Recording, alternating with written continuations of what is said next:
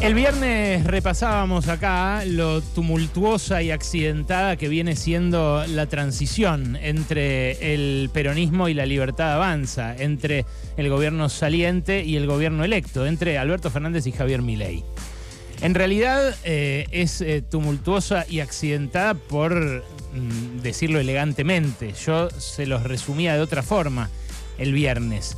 Se los resumía diciéndole que parecen una murga una comparsa por cómo van para un lado y para el otro, por el desorden en el cual eh, se están revoleando nombres y lastimando candidatos a ocupar sillas que después finalmente eh, trasciende que no las ocupan, eh, mientras la oficina del presidente electo sigue sacando sus comunicados con su logo recién estrenado y va, por ejemplo, podando las aspiraciones de gente como Carolina Píparo, que quedó en el ridículo más absoluto después de haber tuiteado que no se preocupe la gente del ANSES, después de haber eh, agendado una reunión de transición con Fernanda Raberta, ni más ni menos que eh, el lugar donde se maneja la caja más grande del Estado, que es la de las jubilaciones, y que fue desautorizada in limine por ese eh, comunicado que dijo que en realidad la caja de las jubilaciones la va a manejar Osvaldo Giordano, un cabalista de toda la vida, eh, que ahora eh, era el ministro de Finanzas del gobierno de Juan Schiaretti en Córdoba. Todavía lo es, porque quedan unos días hasta el traspaso entre Schiaretti y Martín Yarlora, que lo va a suceder. Pero yo hablaba de una murga porque el tipo que más escuchaba Javier Milei en materia de dolarización, el padre de los proyectos de Milei para dolarizar la economía, quizás el que le dio la letra para ganar la elección, ¿no? Porque la dolarización fue un gran argumento, un gran imán de votos, eh, a pesar de que muchos, la mayoría de los especialistas desde, no sé, desde Melconian o Broda hasta Claudio Lozano eh, o Claudio Katz, eh, todos dijimos, los economistas de la Argentina, que no éramos parte de ese pequeño circulito de marginales, que era absolutamente inviable, que era impracticable la dolarización en el contexto actual y que además era muy desaconsejable, algo que también firmó eh, una lista de los economistas más prestigiosos del país, entre los cuales ahí ya no me incluyo ni en pedo, pero entre los cuales hay muchos del macrismo. Bueno, Ocampo, ese hombre excéntrico que eh, canchereaba de su sabiduría, que se mostraba tan seguro de sus planes apenas eh, días atrás en, reuniones de abogados de la City, terminó afuera, como decía Milei, eh, de los ministerios, ¿no? Ocampo afuera. Pero también la semana pasada terminó Carlos Rodríguez afuera. Y Carlos Rodríguez era el eh, máximo asesor de Javier Milei, otro noventista, otro eh, exfuncionario de Roque Fernández en la época más ortodoxa del menemismo, que eh, recomendaba dolarizar y que salió eyectado de esa silla de jefe de asesores después de haber hecho declaraciones homofóbicas inaceptables, francamente inaceptables, eh, la semana pasada, pero también después de haberse ido corriendo de a poco de ese círculo de consejeros a medida que lo iba entornando otra gente al presidente electo.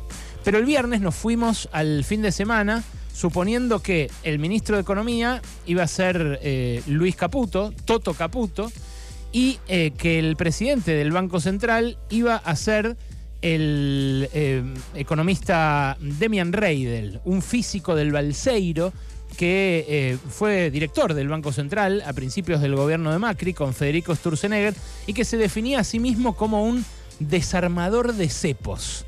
Así tenía en su bio de Twitter, desarmador de cepos hasta que empezaron a mencionarlo como eh, posible eh, presidente del Banco Central. Eso fue dos días. Se cambió la biografía, se puso economista, físico, bla, bla, bla.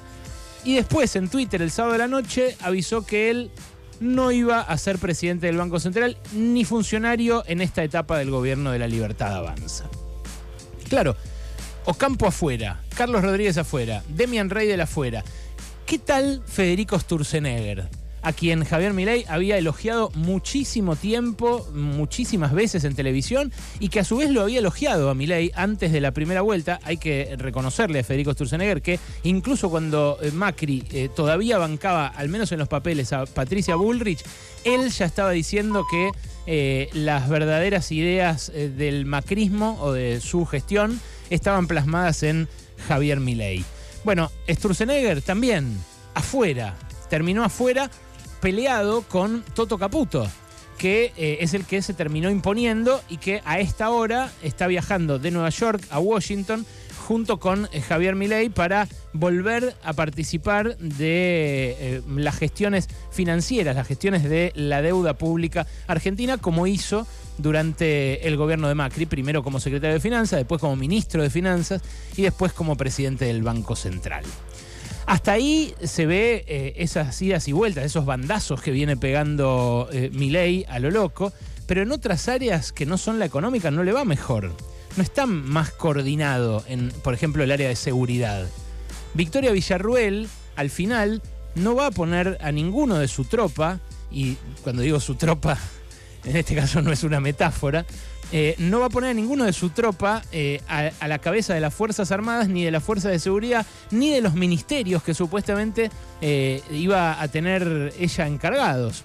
Va a recluirse en el Senado y le van a encargar una tarea nada fácil, que es juntar los votos en el Congreso para las reformas que quiere hacer Javier Milei. Esto podría inducirnos esta descoordinación, eh, estas idas y vueltas, estas marchas atrás, podrían inducirnos a pensar que Milei asume débil. Pero la verdad es que su orfandad de cuadros tranquilamente puede compensarse con lo que le aporte Macri. Porque Macri lo que está haciendo es eso. Lugar que queda vacío, lugar donde cuela alguien.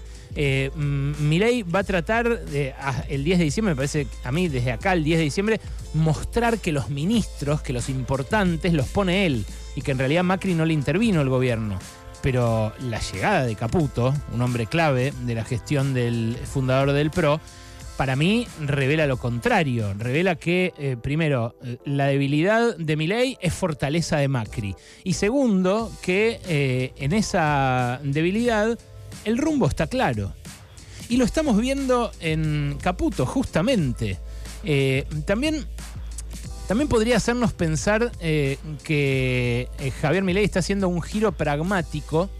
Eh, esta situación en la cual parece estar aplicando el teorema de Baglini, ¿no? Ideas medio locas que tenía en la campaña para ganar la elección, ahora las va soltando para ejercer el poder. Y esto podría reforzarse con el chiste que le hizo a Alberto Fernández, que este fin de semana en, los reportajes que dio, Alberto Fernández le dio un reportaje a eh, Perfil y otro al Diario AR, en el que eh, le hizo el Diario AR, Seba Lacunza, cuenta que le hizo un chiste, Milei en un momento, y le dice, ¿sabes cuál es el, bueno, un chiste, chiste que, de esos que hace Milei, ¿no? Pero le pregunta, ¿sabes cuál es el mejor país del mundo? Y Alberto Fernández le dice Argentina, ponele.